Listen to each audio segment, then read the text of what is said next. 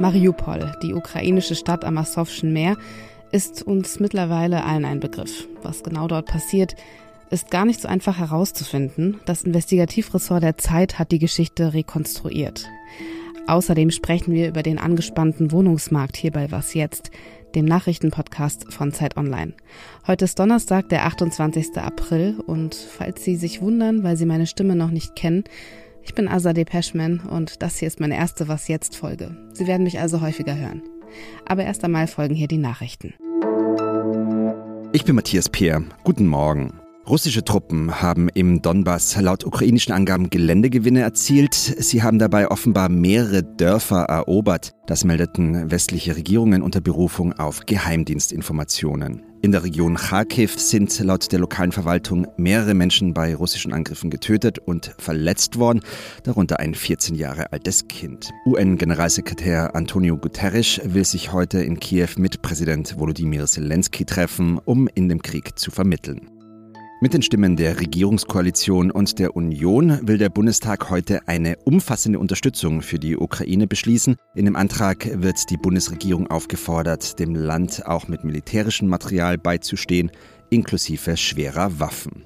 Olaf Scholz ist heute zu Besuch in Japan. Es ist seine erste Asienreise als Bundeskanzler. Er trifft sich dort mit seinem Amtskollegen Fumio Kishida. Dabei geht es voraussichtlich auch um den Ukraine-Krieg. Redaktionsschluss für diesen Podcast ist 5 Uhr.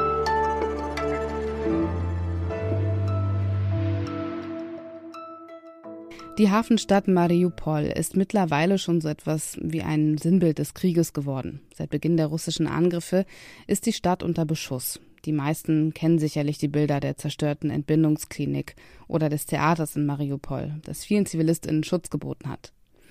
Aber wenn es darum geht, an Informationen heranzukommen, dann ist das gar nicht so einfach. Viele Angaben widersprechen sich oder lassen sich nur sehr schwer verifizieren. Kampf um die Wahrheit. Was geschieht in Mariupol? So heißt die aufwendige Recherche der Zeit, die rekonstruiert, was genau in den letzten zwei Monaten in Mariupol passiert ist. Und darüber spreche ich jetzt mit dem Leiter des Investigativressorts, Holger Stark. Hallo. Hallo, grüß dich. Es gelang kaum Informationen aus Mariupol heraus. Ich glaube, das Internet dort ist jetzt auch nicht das allerbeste. Wie seid ihr bei der Recherche vorgegangen? Ja, das ist eines der perfiden Dinge, die wir in Mariupol früh gelernt haben. Die Russen haben richtig systematisch ähm, jede Form von Infrastruktur kaputt gemacht und dazu zählten auch die Handymasten äh, sodass die beiden wichtigsten ähm, Netzbetreiber, Kyivstar und Vodafone, irgendwann auch nicht mehr erreichbar waren. Und dementsprechend ist wenig nach draußen gedrungen. Und die wenigen verbliebenen unabhängigen Journalisten und Journalistinnen, die in der Stadt waren, sind allesamt äh, vertrieben worden, beziehungsweise konnten gerade noch fliehen. Und damit war gewissermaßen die Bühne bereitet für eine eminent brutale Zerstörung. Kriegsverbrechen ähm, vieler Art. Und auf dieser Grundlage haben wir ähm, uns sehr früh, vor sechs Wochen schon vorgenommen, ähm, diese zu versuchen, diesen Schleier zu lüften und ähm, haben gezielt Geflohene aus Mariupol versucht zu treffen. Äh, wir waren mit äh, einer Reporterin in Lviv unterwegs. Äh, wir haben Bericht hier mit Leuten geredet, dort einen Fotograf gehabt. Wir haben systematisch Satellitenbilder ausgewertet und damit die Veränderung der Stadt von oben ganz gut rekonstruieren können. Und wir haben Social Media gesammelt, systematisch alle Formen von Postings, Videos und ähnlichem, die miteinander abgeglichen und versucht darüber, also praktisch wie so verschiedene Ebenen, das alles übereinander zu legen, sodass ein ganz gutes Bild entstanden ist. Und damit sind wir dann zu Militärexperten gegangen, zu Diplomaten, zu Geheimdienstlern und haben nochmal versucht, deren Sicht der Dinge ähm, dazu zu ergänzen. Und so ist alles in allem ein relativ dichtes, intensives Bild entstanden. Wir haben ganz sicherlich nicht alles gesehen, aber ich glaube zumindest so viel, dass man ein ziemlich beeindruckende Geschichte daraus lesen kann. Gibt es überhaupt noch lokale ukrainische Medien, die aus Mariupol berichten? Also es gibt keine unabhängigen Journalistinnen und Journalisten mehr, auch keine wirklichen ukrainischen mehr. Wir haben aber gesprochen mit Elena Kaletan, die die Chefredakteurin einer der größten Mariupoler Zeitungen ist, die ganz tragisch äh, am Beginn des Krieges an dem ersten Tag noch eine Zeitung produziert hat, die aber dann nicht mehr verteilt werden konnte, weil die Paketboten und Postboten äh, nicht mehr zugestellt haben, weil die Raketen überall einschlugen. Und die ist nach Saporischia, also nicht so wahnsinnig weit, entfernt äh, geflohen, die ganze Redaktion, ungefähr 40 Leute und äh, berichten von dort weiter. Und mit der haben wir mehrmals gesprochen und äh, von deren Eindrücken und Berichten auch sehr profitieren können. Gab es auch Grenzen, an die ihr gestoßen seid? Also gibt es auch Sachen, die man nicht verifizieren kann oder auch Geschehnisse, die man nicht rekonstruieren kann? Ja, da sind wir praktisch permanent und täglich drauf gestoßen, weil ganz viele Augenzeugen und Zeuginnen uns nicht zur Verfügung standen Bei ganz vielen Sachen, muss man auch sagen, sind die Spuren mittlerweile beseitigt. Es gibt mittlerweile Gräber, wo beispielsweise Tote verscharrt werden, äh, Massengräber an ganz vielen Stellen der Stadt liegen, die Toten mutmaßlich noch irgendwo unter Trümmern begraben. Menschen, die bezeugen könnten, dass dort keine Soldaten waren, sind allesamt tot oder vertrieben worden. Also das ist ein Teil dieser, äh, dieses russischen Vernichtungsfeldzuges, eben keine Zeugen und Zeuginnen zu belassen. Und deswegen haben wir auch dort, wo wir uns nicht ganz sicher waren, versucht, das zu markieren oder haben uns von den Sachen ferngehalten. Also wir wissen zum Beispiel bis heute nicht ganz genau, an welchem Tag dieses, diese Warnung Kinder, die in großen kyrillischen Buchstaben vor dem Theater auf die Straße geschrieben worden ist, äh, wann die angebracht worden ist. Und dann haben wir auch markiert, 9. oder 10. März, das lässt sich nicht mehr genau feststellen. In dem Text zitiert ihr einen westlichen Militäranalysten, der sagt, die Russen haben in Mariupol alles an Waffen eingesetzt, was ihnen zur Verfügung steht, mit Ausnahme der Atombombe. Wie wahrscheinlich ist das, vor allem nach den Aussagen von dem russischen Außenminister Lavrov Anfang der Woche, die Gefahr eines Atomkrieges sei real? Ich halte die schon für real, weil man äh, auch einen Punkt sehen muss. Die Russen, für die Russen verläuft dieser Krieg ganz anders als erwartet. In gewisser Weise stehen auch Putin und, und, und seine engsten Vertrauten in Moskau mit dem Rücken zur Wand. Nicht im äh, wörtlichen Sinne wie in der Ukraine, die, die Bewohnerinnen und Bewohner, aber im übertragenen politischen Sinne. Und ich halte das Szenario, dass Putin, wenn es sich weiter zuspitzt, irgendwann zu äh, gewissermaßen seiner letzten Option greift. Und das wäre eine nukleare, also eine, ein, der Einsatz einer Atombombe. Hat den, diese, diese Option halte ich für leider nicht ausgeschlossen.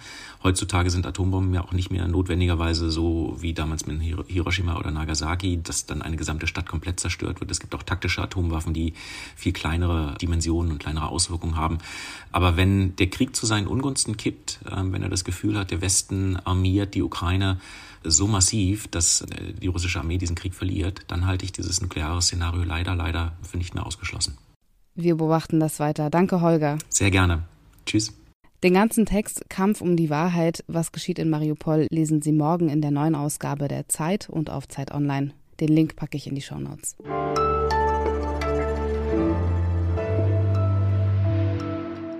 Und sonst so? Ich weiß nicht, wie es Ihnen geht, aber ich bin vermutlich nicht allein damit, wenn ich sage, ich bin ziemlich gut darin zu prokrastinieren. Einem japanischen Schriftsteller, dem geht es ganz ähnlich. Also hat er sich gedacht, ich eröffne mal eben ein Café in Tokio für Kreative, die sich vor Deadlines drücken. Die dürfen das Café erst dann verlassen, wenn die Arbeit getan ist. Man kann dann selbst wählen, ob die MitarbeiterInnen einen dort stündlich, permanent oder zu der Zeit kontrollieren, die man beim Einlass quasi als Deadline angegeben hat, bis wann man die Arbeit erledigt haben möchte. Ich muss ehrlich sagen, ich glaube, sowas könnte mir helfen.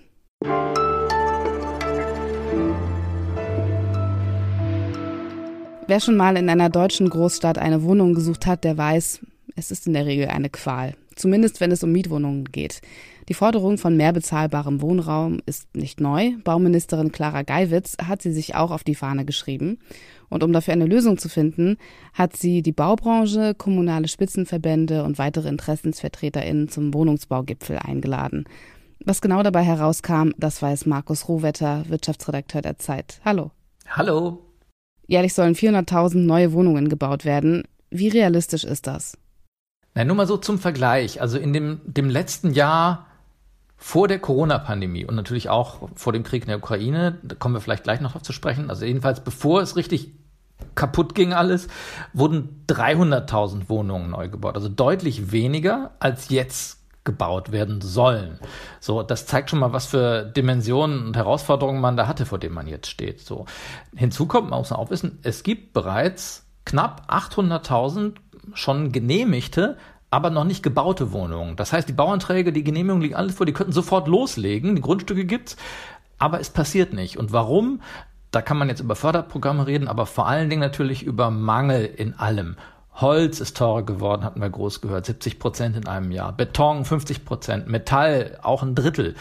Also es ist gar kein Zeug da, mit dem man Häuser bauen könnte oder es kostet brutal viel. Und natürlich fehlen auch die Leute, die das bauen könnten. Also es gab da so eine Studie, mehrere hunderttausend Handwerker fehlen, die das machen könnten. Und das alles trägt dazu bei, dass das sehr unrealistisch ist. Wegen der Klimakrise erwartet uns mehr Starkregen und Hitze. Wir müssen die Städte entsiegeln und begrünen. Wie bewertest du da Geiwitz Vorschlag, die Städte zu verdichten? Die Idee ist natürlich grundsätzlich schon mal gut, dass man äh, nachverdichtet. Also es gibt ja in jeder Großstadt noch alte Brachflächen, wo man noch was hinstellen könnte. Oder auch beliebt, man setzt einfach äh, noch eine Wohnung oben drauf aufs Dach. Also in der Praxis natürlich kompliziert und, äh, und auch das Material und die Handwerker, das hatten wir eben schon.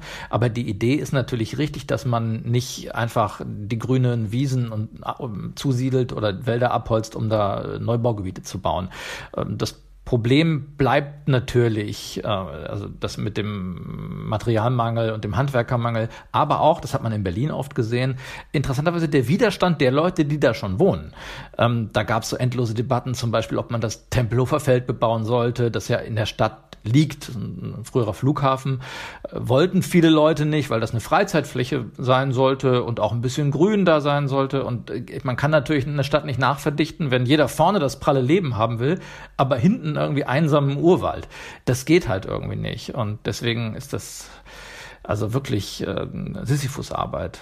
Die ukrainischen Geflüchteten werden wahrscheinlich nicht so schnell wieder in ihre Heimat können und brauchen Wohnraum. Gibt es noch andere Auswirkungen des Krieges in der Ukraine auf den Wohnungsmarkt bzw. auf die Baubranche? Ja, das kam natürlich, also jetzt einfach aus Sicht äh, des Themas Wohnungsbau noch dazu. Ähm, ich habe gerade nochmal nachgeschaut. Die jüngste Zahl von der Bundespolizei war, dass äh, etwa 380.000 Geflüchtete aus der Ukraine in Deutschland so aktuell registriert sind. So Pi mal Daumen, vor allen Dingen Frauen, Kinder und auch Alte. 380.000, die müssen natürlich irgendwo wohnen. Die Immobilienwirtschaft schätzt, dass alleine das nochmal bedeutet, also mindestens 100.000 Wohnungen im Jahr nochmal mehr, also nur zu denen, die ohnehin noch gebaut werden sollen, um äh, die Geflüchteten auch irgendwie unterbringen zu können. Also wie seriös diese Schätzung ist, kann ich jetzt nicht genau sagen, aber im, im Prinzip kann sich das jeder ausmalen. Wenn die Menschen kommen, dann müssen sie natürlich auch irgendwo wohnen. Danke fürs Gespräch, Markus. Gerne. Und das war Was Jetzt für heute. Schreiben Sie uns gern bei Fragen, Anregungen und Kritik an wasjetzt.zeit.de. Um 17 Uhr kommt das Update mit meiner Kollegin Erika Zinger. Bis dahin, einen schönen Tag, wünscht Azadeh Peschman.